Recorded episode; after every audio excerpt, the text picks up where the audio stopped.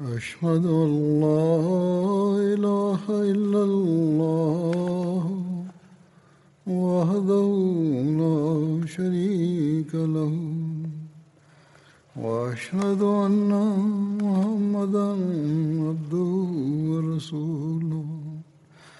أما بعد فأعوذ بالله من الشيطان الرجيم. بسم الله الرحمن الرحيم. الحمد لله رب العالمين. الرحمن الرحيم. مالك يوم الدين. إياك نعبد وإياك نستعين. اهدنا الصراط المستقيم صراط الذين أنعمت عليهم غير المغضوب عليهم ولا الضالين Die Erwähnung von Hazrat Usman Anhu wird fortgesetzt. Bei seiner letzten Pilgerfahrt vor dem Tod haben die Unruhestifter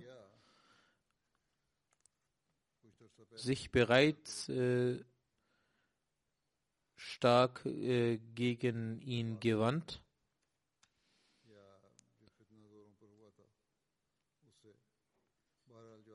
Hazrat äh, Amir Muawiyah hat dies intensiv wahrgenommen.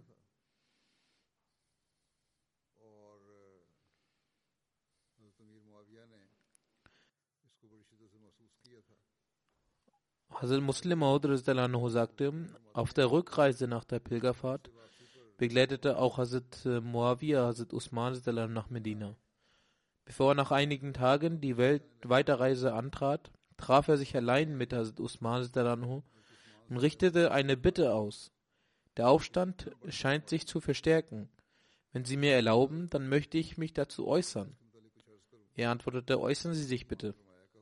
Darauf sagte er, ich schlage Ihnen vor, dass Sie erstens mit mir gemeinsam nach Syrien kommen, da dort völliger Frieden herrscht und es keinerlei Unruhen gibt. Nicht, dass plötzlich ein Aufstand ausbricht und dann keine Gegenmaßnahmen eingeleitet werden können. Also Usman antwortete darauf, ich kann die Nachbarschaft zum heiligen Propheten unter gar keinen Umständen aufgeben selbst wenn mein eigener Körper in Fetzen gerissen wird. Hazrat Muawiyah sagte, mein zweiter Vorschlag wäre dann, dass ich eine Streitmacht der syrischen Armee für ihre Sicherheit schicke. Unter deren Präsenz kann keiner ein Staatsreich durchführen. Hazrat Usman antwortete, ich kann es nicht zulassen, für die Lebenssicherheit Usmans das Betul Mal zu belasten. Ebenso wenig finde ich es angemessen, die Bewohner Medinas durch eine Armee in Bedrängnis zu bringen.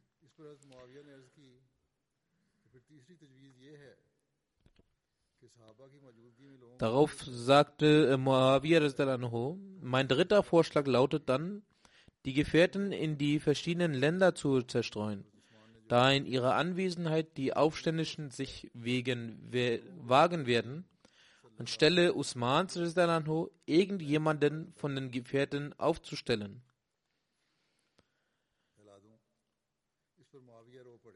Hazrat Usman erwiderte, wie ist es möglich, dass ich diejenigen, die der heilige Prophet zusammengeschaut hat, zerstöre? Darauf brach Muawiyah in Tränen aus und sagte, wenn Sie keine der Maßnahmen, die ich für Ihre Sicherheit vorgeschlagen habe, akzeptieren, dann tun Sie nur so viel, dass Sie unter den Menschen verkünden. Wenn mir etwas passieren sollte, dann wird Moawir für mich Vergeltungsrecht haben. Es kann sein, dass vielleicht aus dieser Furcht die Aufständischen sich vor einem Staatsstreich fürchten. Also Usman antwortete, was geschehen wird, das wird sich ereignen. Ich kann dies nicht zulassen. da sie von gebietender Natur sind, ist es möglich, dass sie den Muslimen Härte zeigen. Darauf stand Hazrat Muawiyah unter Tränen auf und sagte, ich denke, dass dies vielleicht unser letztes Treffen ist. Dann ging er raus und wandte sich dem Gefährten zu. Der Islam hängt von euch ab. Hazrat Usman ist nun sehr alt geworden und der Widerstand nimmt zu. Geht mit ihm fürsorglich um. Mit diesen Worten reiste er nach Syrien ab.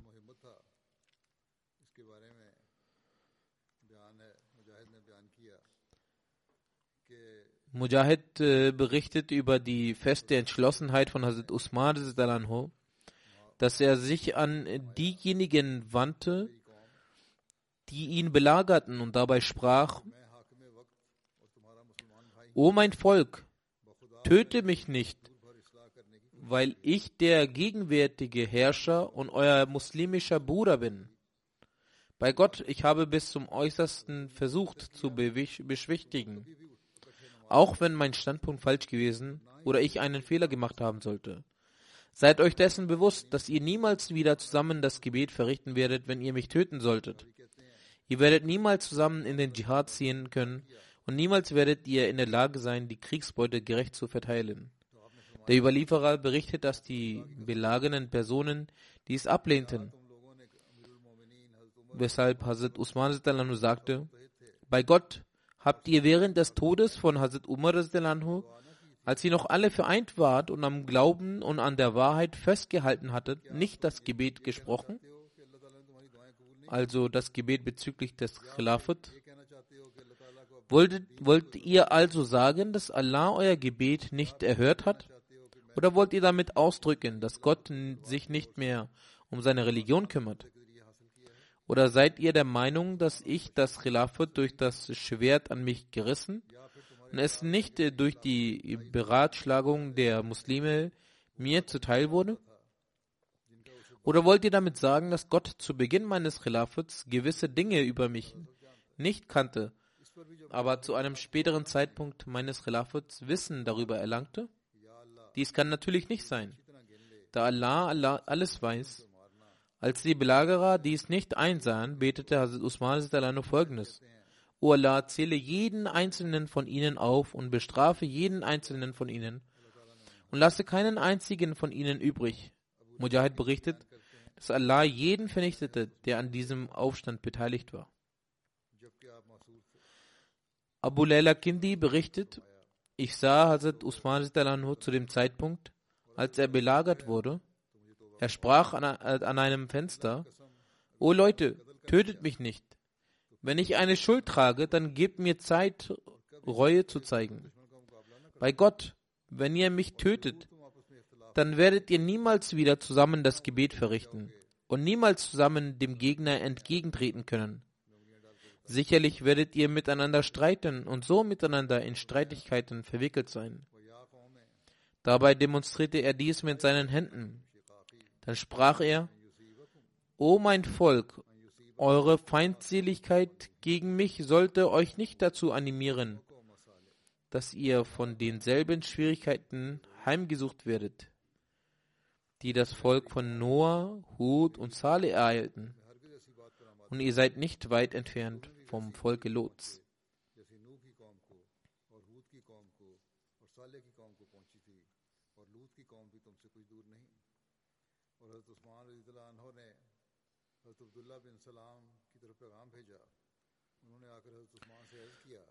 Danach sandte Hazrat Usman nur eine Nachricht an Abdullah bin Salam.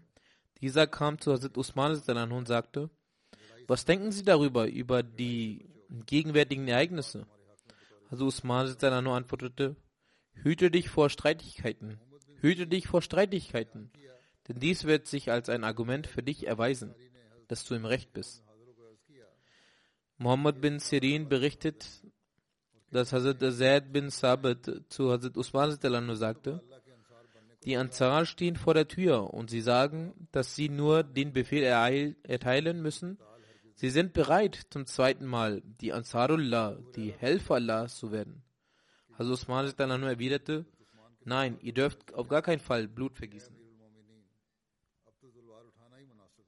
Hazrat Abu Huraira berichtet, dass er zu Hazrat Usman sagte, O Befehlshaber der Gläubigen, jetzt ziemt es äh, sich zu den Schwertern zu greifen. Also Usman sagte, O Abu Huraira, würdest du etwa Gefallen daran haben, alle Menschen und mich zu töten? Woraufhin dieser dies verneinte. Daraufhin sagte Usman bei Gott, wenn ihr auch nur eine Person tötet, dann wird dies so sein, als ob alle Menschen getötet wurden. Also Abu Huraira berichtet, dass er hiernach zurückkam und er sich nicht in den Streitigkeiten einmischte.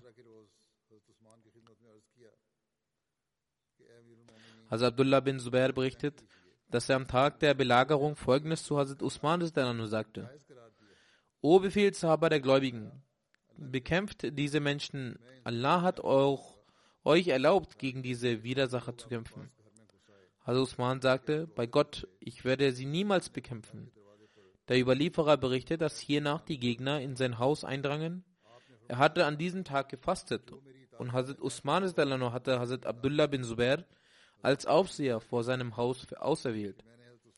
Also Usman sagte, derjenige, der mir gehorchen möchte, soll Abdullah bin Zubair gehorchen. Hazrat Abdullah bin Zubair sagte zu Hazrat Usman, O Befehlshaber der Gläubigen, gewiss haben sie eine ganze Partei, die bereit ist, ihr Haus zu beschützen. Und diese Partei wird von Allah unterstützt und sie zählt weniger Mitglieder als die Belagerer. Erteilen Sie mir nur den Befehl, die Aufrührer zu bekämpfen. Hazrat Usman sagte, bei Allah um meinetwillen soll kein Blut vergossen werden.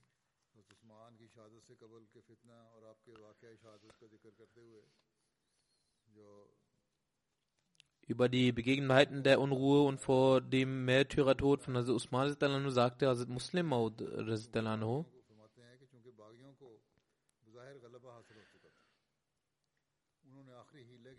Die Unruhestifter konnten zwar dem äußeren Anschein nach einen Sieg verzeichnen, trotzdem haben sie aber als letzte Taktik nochmals einen Mann mit der Aufforderung zu Hazrat Usman geschickt, vom Amt des Kalifen zurückzutreten.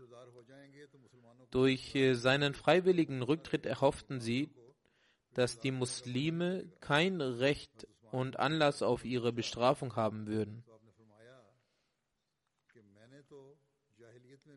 Als der Bote Hazrat Usman erreichte, äußerte Hazrat Usman folgendes. Selbst in der Zeit der Unwissenheit habe ich mich von üblen Handlungen ferngehalten. Und nach dem Beitritt zum Islam habe ich seine Gebote nicht missachtet. Warum und infolge welchen Verbrechens soll ich dieses Amt niederlegen, das mir Gott aufgetragen hat? Ich werde unter keinen Umständen das Gewand ablegen, das Gott mir übergestreift hat. Nach Anhörung dieser Antwort kehrte der Bote zurück und wandte sich mit den folgenden Worten an seine Komplizen. Bei Gott, wir stecken in große Schwierigkeiten. Bei Gott, wir können den Griff der Muslime nicht entkommen, es sei denn, wir töten Hazrat Usman.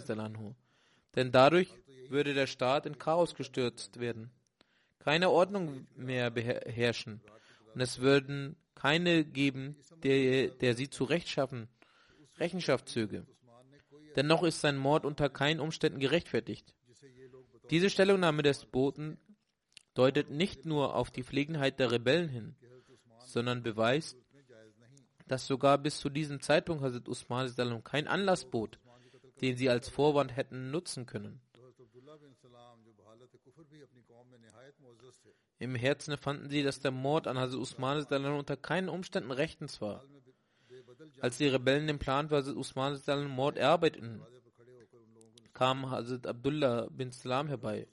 Schon während der Zeit seines äh, Unglaubens war er unter seinem Volk hoch angesehen und die Juden betrachteten ihn als einen Führer und exzellenten Gelehrten. Er ermahnte die Rebellen am Eingangstor und riet ihn davon ab, Hazrat Usman zu ermorden. O Volk, lasst das Schwert Gottes sich nicht gegen euch richten.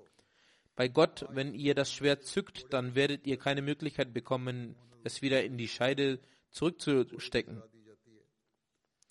Die Muslime werden für immer in Zwietracht verwickelt sein. Bedenkt, heute herrscht man, über euch mit der Geisel. Dies ist eine Anspielung darauf, dass bei Übertretung der Gebote die Bestrafung in der Regel durch Geisel erfolgte. Wenn ihr diese Person ermordet, dann werden die Staatsaufgaben nicht mehr ohne das Schwert ausführbar sein.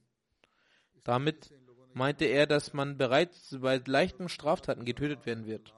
Bedenkt, dass jetzt die Engel die Beschützer Medinas sind. Und wenn ihr ihn aber ermordet, dann werden auch die Engel Medina verlassen.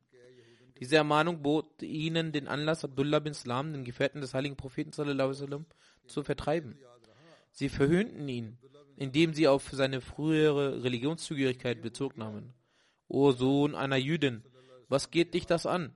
Es ist bedauerlich, dass sie sich zwar daran erinnern konnten, dass Abdullah bin Salam der Sohn einer Jüdin war, aber die Tatsache verdenkt hatten, dass er einst an der Hand des heiligen Propheten sallam, das Treuegelübde abgelegt hatte. Der heilige Prophet sallam, hatte bei seiner Konvertierung seine Freude ausgedrückt. Darüber hinaus stand er dem heiligen Propheten sallam, bei jedem Leid und Kummer bei. Den Aufständischen entging auch die Tatsache, dass ihr eigener Anführer, der sie irreführende Abdullah bin Sabah, der durch die Bezeichnung Hazrat Ali als Wasi des äh, heiligen Propheten Muhammad ihn gegen Hazrat Usman aufstellte, selbst der Sohn einer Jüdin war. Er war ja eigentlich Jude und bekannte sich nur äußerlich zum Islam. Hazrat Abdullah bin Islam verließ so hoffnungslos die Rebellen. Die Rebellen stellten fest, dass es schwer war, vom Eingangstor aus Hazrat Usman zu ermorden da dort einige Wache haltende Personen auf einen Kampf gefasst waren, auch wenn sie dabei hätten sterben müssen. Folglich beschlossen sie, sich über die Wand irgendeines Nachbarhauses Zugang zu verschaffen, um Hazrat Usman zu ermorden. Mit diesem Vorhaben drangen einige Personen über die Hauswand eines Nachbarn klettern in das Zimmer von Hazrat Usman ein, der dabei war, den heiligen Koran zu rezitieren. Seit der Belagerung beschäftigte er sich damit, entweder das Gebet zu verrichten oder den heiligen Koran zu rezitieren. Einer anderen Tätigkeit wandte er sich nicht zu. An jeden Tagen erledigte er nur eine Aufgabe, bevor er die, bevor die Rebellen in die Häuser eindrangen, beauftragte er zwei Personen damit, die Schatzkammer zu bewachen. Diese nachgewiesene Vorkehrung ist darauf zurückzuführen, dass ihm in der Nacht desselben Tages der heilige Prophet in einem Traum erschien und ihm sagte, Usman Anho, breche das Fasten heute Abend mit uns zusammen. Durch diesen Traum war ihm gewiss geworden, ich werde heute sterben. Seiner Verantwortung nachkommend beauftragte er zwei Personen, vor der Eingangstür der Schatzkammer Wache zu stehen, damit ja, ja keiner bei den Unruhen versucht, das Vermögen auszurauben.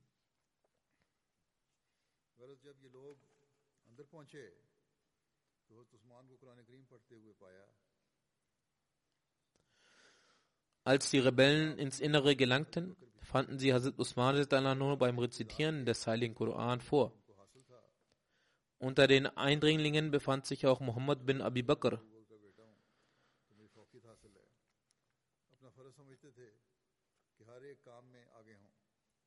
Aufgrund äh, seiner Führungsrolle unter den Rebellen betrachtete er es als eine, seine Pflicht, bei jeder Aktion an vorderster Front zu sein. Er schritt nach vorn ergriff Hazrat Usman Bart und zog kräftig daran.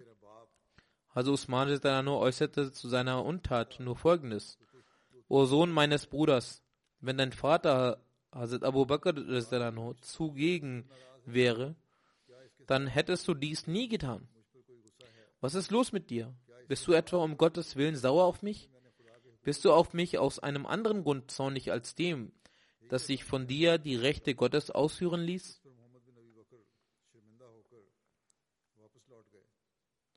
Hierauf zog sich Muhammad bin Abi Bakr beschämt zurück, während die anderen blieben. Da aus einer zuverlässigen Quelle die Nachricht, dass das Heer aus Basra in Medina in der Nacht eintreffen wird, eingegangen war und diese Gelegenheit ihnen die letzte Chance bot, beschlossen sie, nicht ohne Erfol Erfüllung ihres Auftrags zurückzukehren. Ein Mann trat nach vorne und schlug mit einem Eisenstab auf dem Kopf von Hazrat Usman Delano ein. Dann trat er den von, vor Hazrat Usman Delano liegenden Koran mit dem Fuß fort, der auf Hazrat Usman Delano auftraf. Von seiner Kopfwunde fielen Bluttropfen darauf herab. Die Entwürdigung des Koran hatte keinen Sinn. Wiewohl diese Tat jedoch sehr wohl ihre Gottesfurcht und Aufrichtigkeit dokumentiert.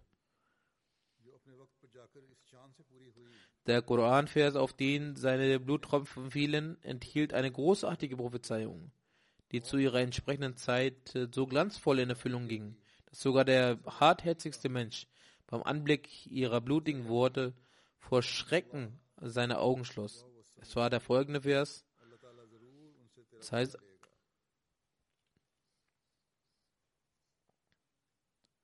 das heißt, Allah wird dir sicherlich genügen gegen sie, denn er ist der Allhörende, der Allwissende. Danach trat ein Mann namens Sudan hervor und versuchte, ihn mit dem Schwert anzugreifen. Den ersten Schlag wehrte Hazrat Usman mit seiner Hand ab, die verwundet wurde. Hierauf sagte er, bei Gott, dies war die Hand, die als erstes den Koran aufschrieb. Als der Angreifer mit einem zweiten Schlag versuchte, ihn zu töten, kam seine Frau Naila herbei und stellte sich dazwischen. Der kaltblütige Angreifer schreckte aber selbst davor nicht zurück, eine Frau anzugreifen, wodurch auch die Finger von Usman Ehefrau abgeschlagen wurden. Danach griff er wieder Usman an und verletzte ihn lebensbedrohlich. Während er infolge der, der Wunden bewusstlos wurde und vor heftigen Schmerzen zitterte, erdrosselte ihn der kaltblütige Gegner, weil er dachte, dass er noch nicht tot sei und vielleicht überleben könne. Er hörte so lange nicht auf, bis seine Seele aus dem irdischen Körper schwebend ins Jenseits geflogen war, indem sie der Einladung des heiligen Propheten folgte.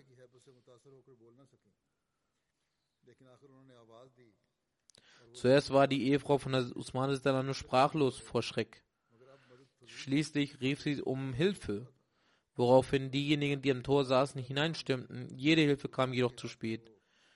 Und es traf das ein, was zu geschehen drohte als ein von Usman befreiter Sklave Saudan mit dem blutbeschmierten Schwert, das Usman tötete, in der Hand erblickte, konnte er sich nicht äh, zurückhalten. Er trat hervor und köpfte ihn mit dem Schwert. Daraufhin wurde er von einem Gehilfen Sudans getötet. Nun war der Thron des Islamischen Reiches nicht mehr von einem Kalifen besetzt. Die Bürger betrachteten das weitere Kämpfen als sinnlos und kehrten allesamt zurück zu ihren Häusern.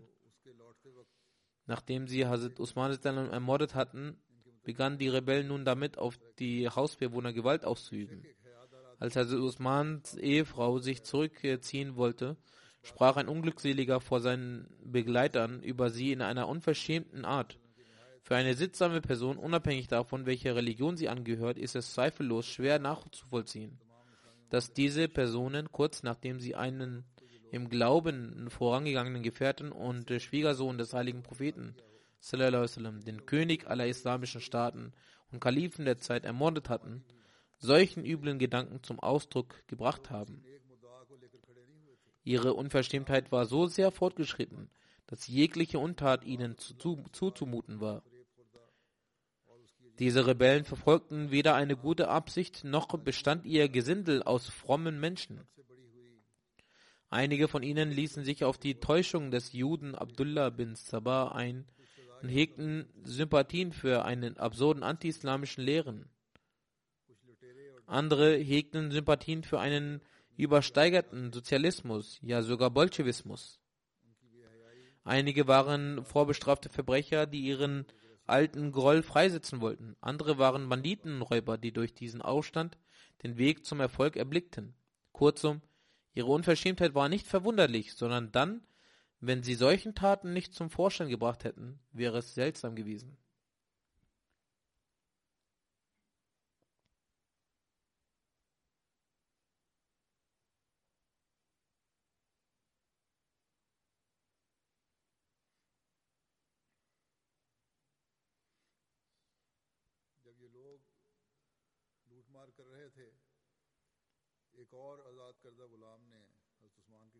Während die Rebellen mit der Plünderung beschäftigt waren, konnte sich ein anderer von Hazrat Usman Dalano befreiter Sklave nicht mehr zurückhalten.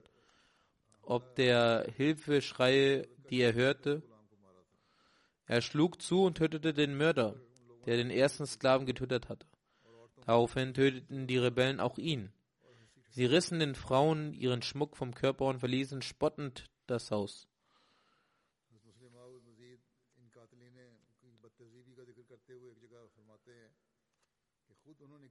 Hazrat Muslim Maud erwähnt diese Unverschämtheit der Mörder auch an einer anderen Stelle. Er sagte, was haben sie denn selbst getan? Sie haben Hazrat Usman ermordet. Und als er im Blut lag, und äh, als er im Blut lag er und litt, haben sie über seine Frau, die Ehefrau von Hazrat Usman unverschämte Worte geäußert, ließen Kommentare über ihren Körper fallen dann haben sie eine noch schlimmere Sache als diese getan. Also nicht mit der Frau von Hazrat Usman, sondern sie gingen noch einen Schritt weiter. Und äh, Hazrat Muslim schreibt, dass sie auch über Hazrat Aisha anha spotteten. Hazrat Muslim sagt, wenn man diese Sachen hört, so sage ich, dass Gott mir ein sehr hohes Alter, Amt gegeben hat. Und ich bin stolz darauf. Aber mein Herz möchte, dass wenn ich in jener Zeit gelebt hätte und nicht hier, so hätte ich die Leute in Stücke gerissen. Wie konnten sie sich dergleichen erlauben? Er sagte, sie haben auch Hazrat Aisha entschleiert und sie sich angeschaut und sagten, das ist ja eine sehr junge Frau. Selbst mit Kommentaren über Hazrat Aisha konnten sie sich nicht zurückhalten. Also Muslim dann sagt, dass die Ereignisse, die mit Herrn Usman geschehen sind, so wird auch aus diesen ersichtlich, dass er wegen diesen Sachen nie Angst hatte. Also Hazrat Usman dann hatte nie Angst gehabt davor, was, den, was denn mit ihm geschehen wird. Aus der Geschichte wird bewiesen, dass als die Unruhestifter Medina eingenommen hatten, so äh, breiteten sie sich vor dem Gebet in allen Moscheen aus und sie hielten die Bewohner von Medina voneinander fern damit sie nicht zusammenkommen und diese bekämpfen. Aber trotz dieser Unruhe und dieser Aufruhr kam Usman dann nur immer alleine in die Moschee, um das Gebet zu verrichten, und er spürte keine Furcht. Er kam bis zu jener Zeit regelmäßig, bis die Menschen es ihm nicht verbietet hatten. Als die Unruhen sich viel weiter ausbreiteten und die Unruhestifter das Haus von Hazrat Usman dann angegriffen hatten, so hat er, statt äh, er eine Wache aus den Gefährten um sein Haus aufstellte, ihnen den Schwur gegeben und sagte, dass sie nicht ihr Leben aufgrund äh, seiner Sicherheit in Gefahr bringen sollten und dass sie zu ihren Häusern zurückkehren sollen. Würde denn ein Mann, der sich vor dem Märtyrertod fürchtet, so etwas tun? Ferner sagt er zu den Menschen, sie sollen sich nicht um ihn Sorgen machen und sie sollen zu ihren Häusern zurückkehren. So wird bewiesen, dass Hazrat Usman keine Angst vor dem Märtyrertod hatte. Dann darüber, dass Hazrat Usman keineswegs über die Ereignisse Furcht hatte, gibt es einen noch besonderen Beweis, wie es zu Beginn der Freitagsansprache erwähnt wurde, dass während dieser Unruhen einmal Hazrat Muawiyah zur Pilgerfahrt kam. Als er nach Syrien zurückgehen wollte, hat er sich in Medina mit äh, Hazrat Usman getroffen. Er sagte, Sie sollen mit mir nach Syrien reisen, dort werden sie von diesen Unruhen bewahrt bleiben.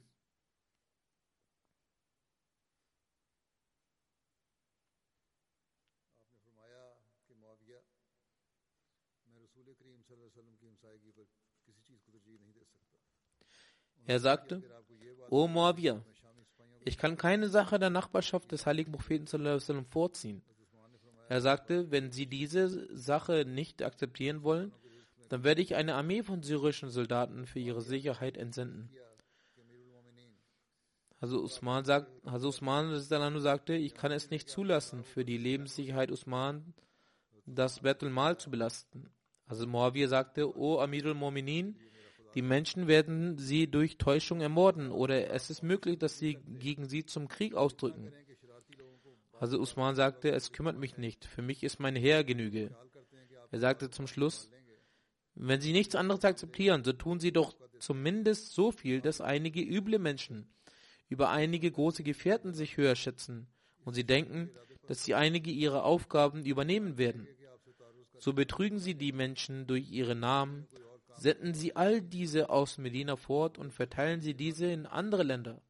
Dadurch werden die Absichten der üblen Menschen sich legen.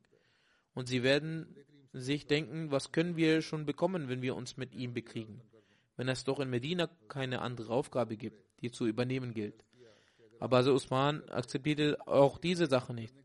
So wurde er schon zuvor erwähnt und er sagte, wie kann es denn sein, dass die Menschen, die der heilige Prophet sallam, versammelt hat, dass ich diese ins Exil schicke? Also Muawiyah hörte dies und fing zu, fing zu weinen an. Wenn sie nichts machen wollen, dann verkünden sie nur so viel, dass Muawiyah Rache für das Blut nehmen will. Er sagte, Muawiyah, du hast ein schnelles Gemüt. Ich habe Angst, dass du Härte gegen die Muslime walten lassen wirst. Deshalb kann ich es auch nicht verkünden. Manche können behaupten, dass Hazrat Usman ein schwaches Herz besaß, aber ur beurteilt doch selbst. Wie viele Menschen können solch einen Mut zeigen? Kann man angesichts dieser Ereignisse behaupten, dass er in seinem Herzen irgendeine Angst hatte? Das heißt, dass Hazrat Usman mit irgendeiner Angst zu kämpfen hatte? Hätte er Angst gehabt, würde er sagen, schicke ein Bataillon der Armee zu meinem Schutz. Ich werde sie vergüten. Hätte er Angst gehabt, würde er ausrufen, wenn jemand seine Hand gegen mich hebt, der soll hören, dass Moabia sich für mich rächen wird. Herr Usman sagte aber nichts außer, Moabia, du hast ein emotionales Gemüt. Ich fürchte, wenn ich dir diese Befugnis erteile, du sehr streng mit den Muslimen umgehen wirst.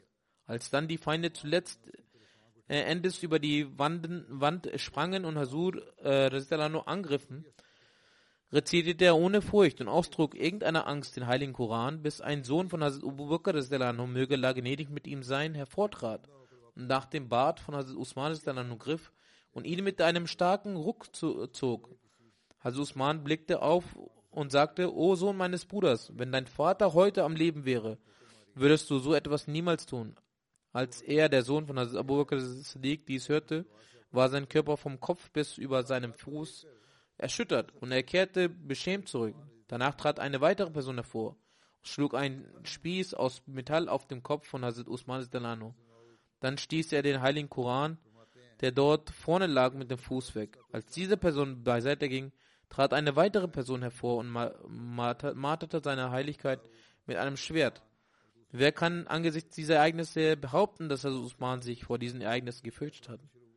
Der verheißte Messias sagte, der verheißte Messias kam in der gleichen Form wie Noah, Abraham, David Salomon und die weiteren Propheten, die gesandt wurden. Nach ihm begann auch auf gleicher Weise die Institution des Khilafat, wie auch früher nach den Propheten diese Institution des Khilafat etabliert wurde. Blicken wir darauf mit Vernunft und versuchen die Wahrheit zu erkennen, dann begreifen wir, dass dies eine großartige Institution ist. Das heißt, dass die Institution des Khilafat eine großartige Institution ist. Ich möchte gerade behaupten, auch wenn 10.000 Nachkommen für seine Etablierung in Khilafat geopfert werden müssen, da sind sie bedeutungslos. Ich kann nichts über andere Menschen sagen, zumindest weiß ich über mich selbst, dass ich, nachdem ich die Geschichte der Ära des heiligen Propheten sallam, studiert hatte und jetzt einen Blick auf die Schwierigkeiten werfe, die Hazrat Usman zu bewältigen hatte und auf der anderen Seite das Licht und die Spiritualität sehe, das der heilige Prophet sallam, in ihnen erweckt hatte, als als er kam, dann sage ich, wenn 10.000 meiner Nachkommen geboren werden sollten und all diese äh, zusammen geopfert werden würden, damit diese Unruhe beseitigt werden konnte, dann denke ich es vergleichbar mit einem Handel, in dem eine Laus gegen einen Elefanten eingetauscht wird.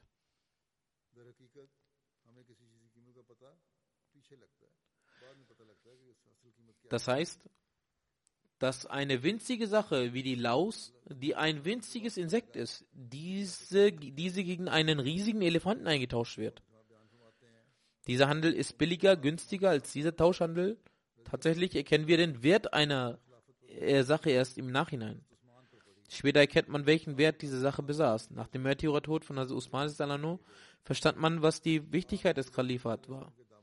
Also Muslim sagt, nach dem Ableben von Hazrat Umar glitt der Blick aller Gefährten auf Hazrat Usman um den Thron des Kalifats zu beseitigen, zu besteigen.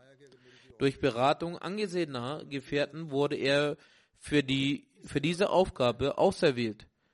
Er war der Schwiegersohn des heiligen Propheten. Die Töchter vom heiligen Propheten wurden eine nach der anderen mit ihm verheiratet. Als dann auch die zweite Tochter des heiligen Propheten verstarb, sagte er, wenn ich eine weitere Tochter hätte, würde ich auch sie mit Hazrat Usman vermählen.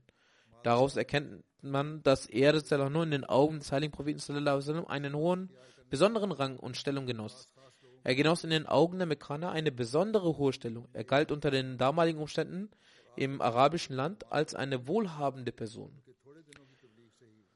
Nachdem Hazrat Abu Bakr Siddiq den Islam angenommen hatte, gehörte Hazrat Usman auch zu jenen Menschen, die Hazrat Abu Bakr zum, zum Islam aufrief. Sein Urteil darüber täuschte ihn nicht, äh, denn schon nach wenigen Tagen akzeptierte auch Hazrat Usman den Islam. Somit schloss er sich den As-Sabiqun al-Awwalun an, also jene Gefährten, die zuallererst den Islam angenommen hatten und Allah diese im Koran außerordentlich gelobt hat. Den Rang und Respekt, den er danach unter den Arabern hatte, kann man anhand folgenden Ereignissen erkennen. Als der heilige Prophet aufgrund eines Traumes nach Mekka ging und die Mekkaner verblendet äh, von ihrer Wut und Hass dem Propheten verwehrten, die Umrah zu vollziehen, befahl der Prophet sallam, eine vertrauenswürdige Person nach Mekka zu schicken, damit sie mit den Mekkanern spricht. Er wählte hierfür Hazrat Umar aus. Also Umar antwortete, dass ich zwar bereit bin, nach Mekka zu gehen, doch wenn jemand in der Lage ist, mit den Mekkanern darüber zu sprechen, dann ist es Hazrat Usman da er in den Augen der Menschen einen hohen Rang hat. Wenn also jemand anderes als Hazrat Usman geschickt wird, dann ist die Wahrscheinlichkeit geringer, erfolgreich zu, haben, erfolgreich zu sein. Der Ali Prophet teilte diese Meinung und beauftragte Hazrat Usman für diese Aufgabe. Aus diesem Ereignis wird deutlich, dass Hazrat Usman auch in den Augen der Ungläubigen einen hohen Stellenwert hatte. Der Ali Prophet hatte großen Respekt vor Hazrat Usman. Einmal lag der heilige Prophet als Hazrat Abu Bakr zum Propheten kam. Der Prophet blieb liegen, dann kam Hazrat Umar, doch auch bei ihm blieb der Prophet liegen. Dann kam Hazrat Usman und der Prophet faltete umgehend seine Kleidung zurecht und sagte, dass Hazrat Usman ein äußerst großes Schamgefühl hat. Und aufgrund dieser Besonderheit achte ich umso mehr darauf, um nicht seine Gefühle zu verletzen. Hazrat Usman gehört zu den wenigen, die auch vor dem Eintritt in den Islam nie Alkohol konsumiert und Unzucht begangen haben.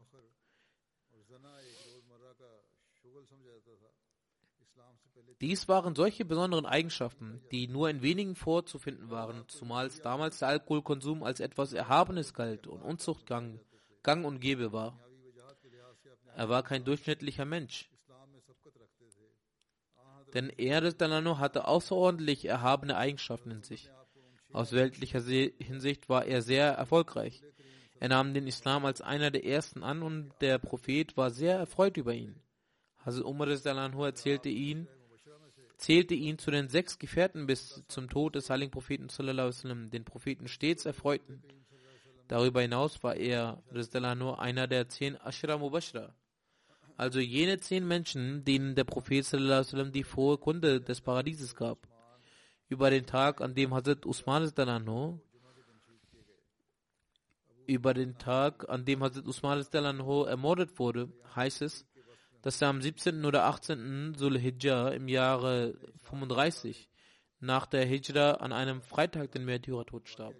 Gemäß Abu Usman Nadi heißt es, dass Hazrat Usman in der Mitte der, Tashriq-Tage, also am 12. Sulhijjah, ermordet wurde. Ibn Ishaq hingegen schreibt, dass Hazrat Usman danach nur elf Jahre, elf Monate und 21 Tage nach dem Tod von Hazrat Umar ermordet wurde und somit 25 Jahre nach dem Tod des heiligen Propheten. In einer anderen Überlieferung heißt es, dass Abdullah bin Amr bin Usman berichtet. Also Usman verstarb am 18. Sulhijjah im Jahre 36 nach der Hijra im Alter von 82 Jahren nach dem Asr-Gebet. An diesen Tagen hatte er gefastet.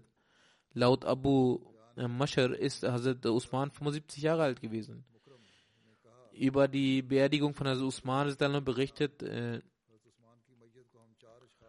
Nihar bin Mukram an einem Samstagabend zwischen dem Maghrib und Isha gebeten nahmen folgende Personen den Leichnam von Hazrat Usman Jubair bin Mut'im, Hakim bin Hizam, Abu Joham bin Huzaifa und ich. Hazrat Jubair bin Mut'im verrichtete das Janaza-Gebet. Muawiyah bestätigte diese Überlieferung. Diese vier Personen haben Hazrat Usman nur begraben. In einer anderen Überlieferung heißt es, Hazrat Jubair bin Mut'im hat mit 16 Personen zusammen das Janaza-Gebet verrichtet. Alama ibn Sa'd berichtet, die erste Überlieferung ist authentischer, in der es heißt, dass vier Personen das Janaza-Gebet verrichtet haben. Abdullah bin Amr bin Usman berichtet, also Usman wurde am Samstagabend zwischen den Maghrib und Isha-Gebeten in Hashekokab begraben. Ravi bin Malik berichtet vor, von seinem Vater, die Menschen wünschten sich, ihre Verstorbenen in Hashekokab begraben zu können. Hash nennt man einen kleinen Garten und Kokob war der Name eines Ansari, dem dieser Garten gehörte. Das war ein Ort in unmittelbarer Nähe von Jannat al-Baqi. Also Usman bin Affan pflegte zu sagen, schon bald wird ein rechtgeleiteter Mensch äh, sterben und er wird hier in Hashekokab begraben werden und die Menschen werden ihm folgen. Malik bin Abu Amr berichtet, Hazrat Usman war der erste Mensch, der dort begraben wurde. Über die Beerdigung von Hazrat Usman wird auch überliefert, dass die Unheilstifter den Leichnam von Hazrat Usman drei Tage lang nicht beerdigen ließen. In Tabari heißt es,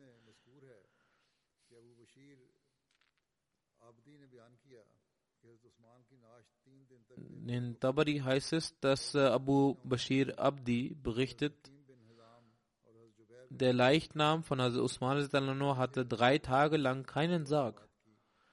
Noch wurde er begraben. Danach redete Hazrat Hakim bin Nizam und Hazrat Jubair bin Mutam mit Hazrat Ali über die Beerdigung von Hazrat Usman. Hazrat Ali redeten mit, äh, mit den Angehörigen von Hazrat Usman darüber und sie erlaubten ihm, Hazrat Usman zu begraben. Als die Unheilstifter davon erfuhren, sammelten sie Steine und schnitten ihnen den Weg ab. Einige Angehörige von Hazrat Usman waren auch bei der Beerdigung dabei. Sie wollten an einem Ort in Medina gelangen, der Hashegokab genannt wurde. Die Juden begruben ihre Verstorbenen an diesem Ort. Als der Leichnam an diesem Ort begrabt, ge gebracht wurde, wurde er mit äh, Steinen beworfen. Man versuchte den Leichnam auf den Boden zu werfen. Als Herr Ali hiervon erfuhr, schickte er diesen Menschen die Nachricht, dass sie damit aufhören sollen. Daraufhin hörten sie auf und der Leichnam konnte in Hashikoka begraben werden. Als Imam Muawiyah zu Befehlshaber wurde, befiel er den Zaun dieses Ortes zu entfernen, sodass er zum Teil von Jannat al-Baqi werden konnte. Er befahl den Menschen, ihre Verstorbenen in der Nähe von Hazrat Usman zu begraben, bis sich dieser Ort an den Gräbern der Muslime anband. In einigen Geschichtsbüchern heißt es auch, Hazrat Usman hatte selbst diesen Ort gekauft und ihm zum Teil von Jannat al-Baqi hinzugefügt. Es fehlen noch einige Begebenheiten, die in Zukunft fortgesetzt werden, inshallah.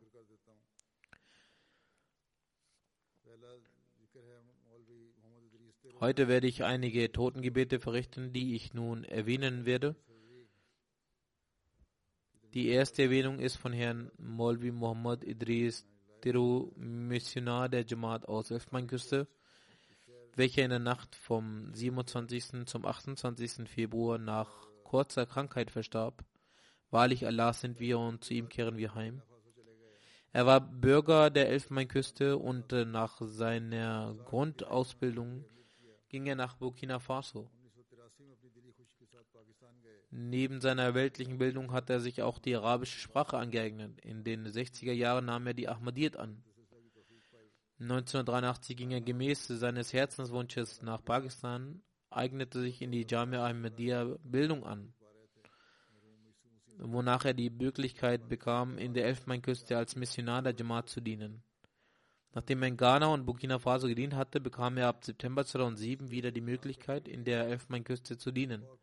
Der Verstorbene war Musi. Eine Begebenheit, die er bezüglich Pakistan erwähnt hat, ist sehr erwähnenswert. All die Summe, die er zur Verfügung hatte, nutzte er, um ein Flugticket zu kaufen. Er teilte niemanden mit, dass er in Pakistan angekommen war. Weder wusste es jemand aus der Jamaat äh, Elfmeinküste noch in Pakistan. Als er dort ankam, ging er aus dem Flughafen heraus und war sehr besorgt. Er sah eine Person und diese kam sogar selbst äh, zu ihm und fragte ihn, wo er hin, herge hergekommen sei, wo er hingegangen, hingehen wolle. Er konnte kein Englisch, auch Urdu kannte er nicht. Es wurden einige Sätze auf Arabisch ausgetauscht. Der Mann nahm ihn zur Ahmadiyya Hall mit. Er teilte ihm mit, dass meine Frau in der Nacht einen Traum gesehen hatte, dass ein ausländischer Besucher kommen würde und ich ihn mitbringen würde. Aus diesem Grund kam ich zum Flughafen und als ich gesehen hatte, dass eben sie aus dem Flugzeug gestiegen sind und besorgt draußen standen, habe ich verstanden, dass genau dies der Besucher ist, welchen, welchen mein, meine Frau im Traum gesehen hatte. Letztendlich kümmerte sich Allah der Allmächtige auf diese Weise selbst um ihn.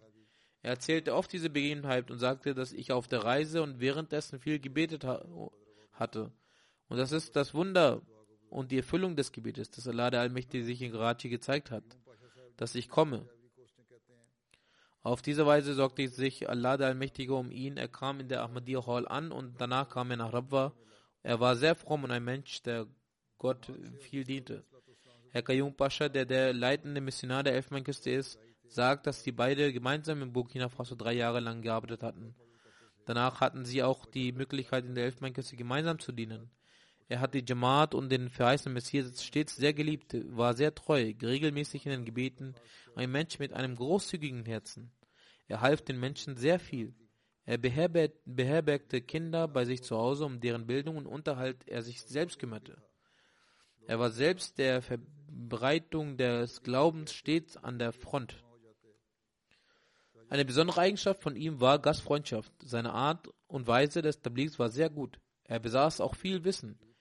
Menschen mochten seine Art und Weise. Wo auch immer er sich für, die, für das Tabligh hinsetzte, versammelten sich Leute um ihn herum. Er verrichtete regelmäßig das Dajjud-Gebet und sah wahre Träume. Er war ein selbstloses Wesen. Herr Sadiq Jalu ist Mollim in der Elfenbeinküste und sagt, Herr Molvi Tirhu war voller Eifer für den Dienst einer Jamaat und Khilafat, der stets und, äh, und jederzeit der Jamaat willen für Opfer bereit war. Ich habe in der Elfenbeinküste niemanden gesehen, der die Jamaat mehr liebte als er. Wenn er gefragt wurde, welche Staatsangehörigkeit er habe, so gab er die Antwort, dass er weder Europäer, weder Afrikaner noch etwas anderes sei. Seine Staatsangehörigkeit sei erke sein Erkennungsmerkmal, sein Volk sei Ahmadiyat. Er war einer der ersten Ahmadis in der Elfenbeinküste. Herr Bassett, Missionar aus der Elfenbeinküste, schreibt, dass er stets die Anweisung gab, mit dem Khilafat verbunden zu bleiben. Er pflegte zu sagen, dass all die Segnungen, die er erlangt hat, nur aufgrund des Khilafat erlangt hat. Er besaß auch viele Wissen, viel Wissen. Neben Diula, welche seine Muttersprache war, konnte er Französisch, Arabisch und Urdu sprechen. Er beherrschte die Redekunst aufs Beste. Auch mit Wahhabi-Gelehrten debattierte er. Ein Ahmadi, Herr Bayi Abdullah, erzählte, eine Begebenheit von einer Debatte in San Pedro. Er kam in die Moschee der Wahhabis und für die Debatte wurde festgelegt, dass nur Referenzen aus dem Heiligen Koran vorgetragen werden durften. Von morgens 8 Uhr bis abends 18 Uhr dauerte die Debatte an.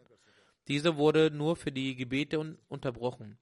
Währenddessen präsentierte Herr Molvi dem gegnerischen Molvi solche Beweise, die er nicht widerlegen konnte. Und dieser akzeptierte seine Niederlage und die Ahmadiyyat siegte in dieser Debatte. Dann schreibt er, dass sein Wesen wie das einer Bibliothek war.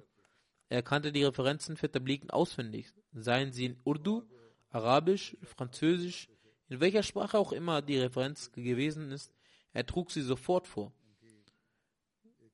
Das Gebet war immer seine Offensive. Er gab auch jedem den Rat, Gebete zu machen. Er hat vier Töchter und einen Sohn.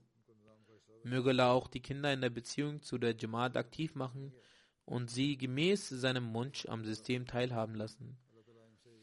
Sie haben keine starke Bindung, aber möge Allah gnädig sein. Möge Allah auch ihm gegenüber vergebend und barmherzig sein und seine Ränge erhöhen. Das zweite Totengebet ist von Frau Amna Naiga Kari, welche die Ehefrau von Herrn Muhammad Ali Qari, Missionar in Charge war. Am 20. Februar ist sie verstorben. Sie war eine demütige, gebildete und mutige Person. Qari erzählte, dass äh, ein besonderer Grund, wieso ich ein erfolgreicher Murabi bin, ist meine Frau. Sie ist aus Uganda, aber sie ist sehr aufrichtig und treu. Er sagt, als wir heirateten, war sie 19 Jahre alt. Sie konnte kein Koran rezitieren. Doch weil sie Begeisterung und Drang diesbezüglich verspürte, erlernte sie es, den Koran zu rezitieren und versuchte über ihn nachzusinnen. Auf äh, verschiedenen Rängen erhielt sie die Möglichkeit, der Jamaat zu dienen. 2005 wurde sie zur Sadr erwählt und sie machte gerne Tablik. Ein, zwei Mal wurde sie aufgrund einer Beschuldigung ins Gefängnis gebracht.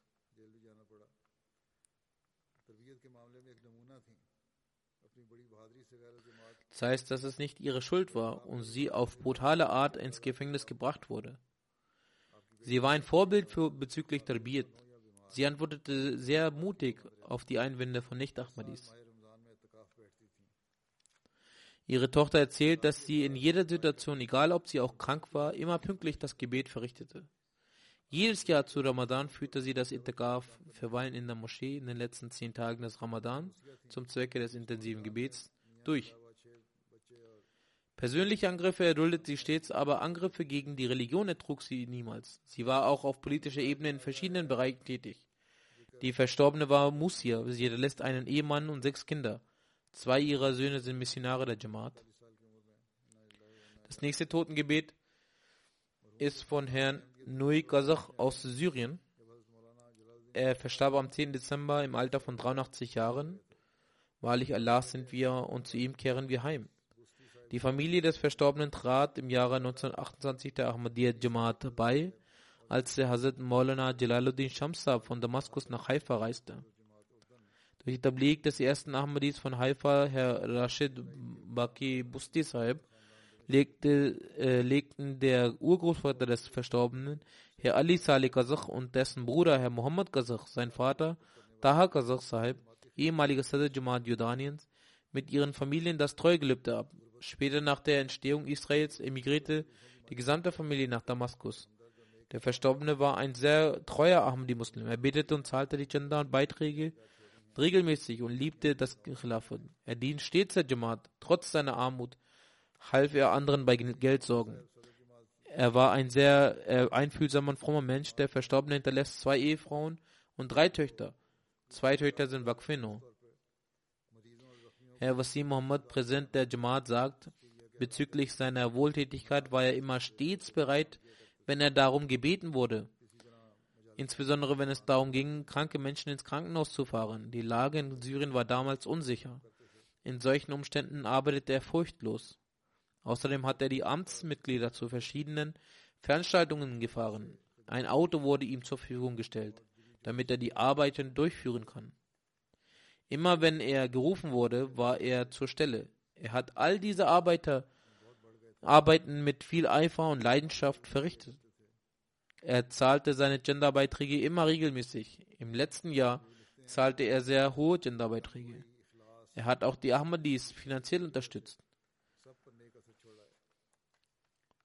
Er schreibt weiter, der Verstorbene hat aufgrund seiner Bescheidenheit äh, seines ruhigen Gemüts, Güte und Frömmigkeit einen sehr frommen Eindruck bei den Menschen hinterlassen.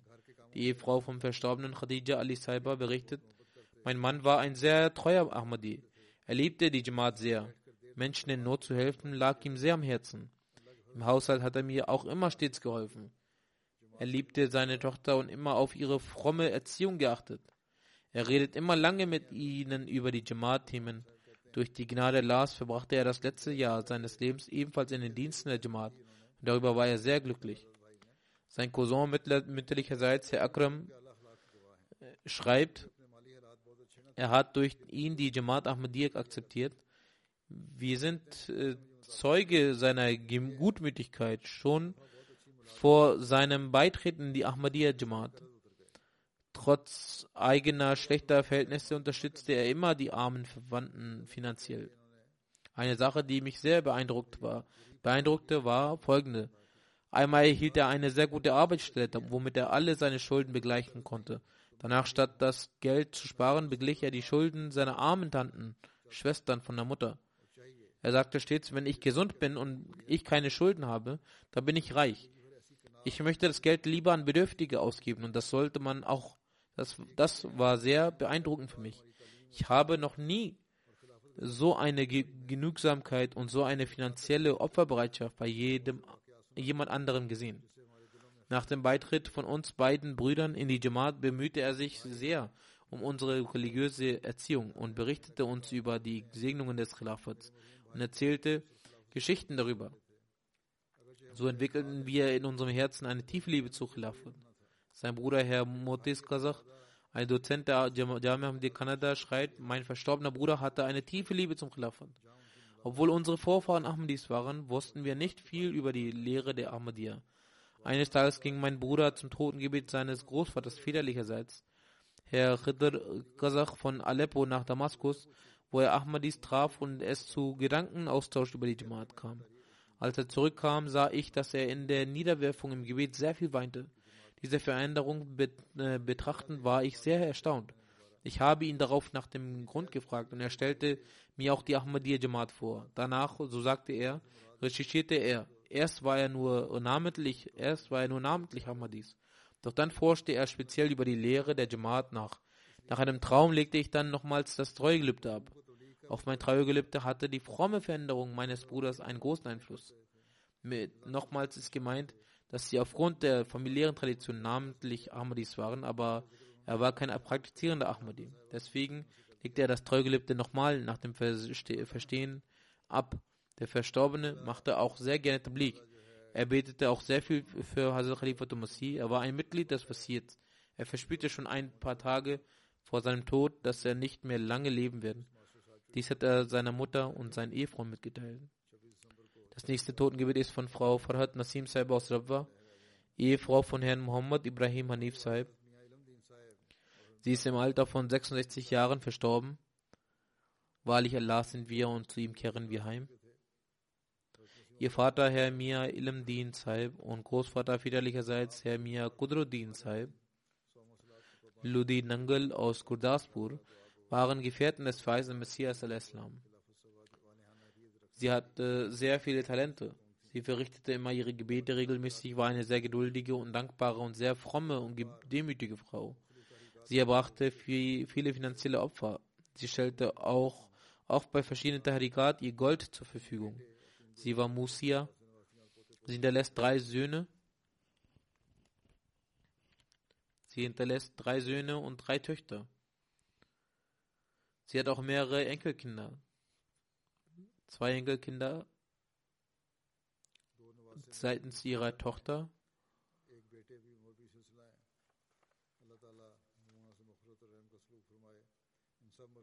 Zwei Enkelkinder seitens ihrer Tochter und ein Sohn sind Murabian. Möge Allah ihr vergeben und gnädig sein. Möge Allah all diesen Verstorbenen vergeben und ihnen gegenüber seine Gnade walten lassen und ihre Ränge im Paradies erhöhen.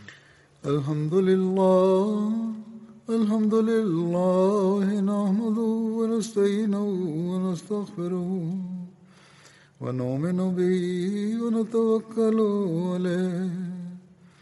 ونعوذ بالله من شرور أنفسنا ومن سيئات أعمالنا.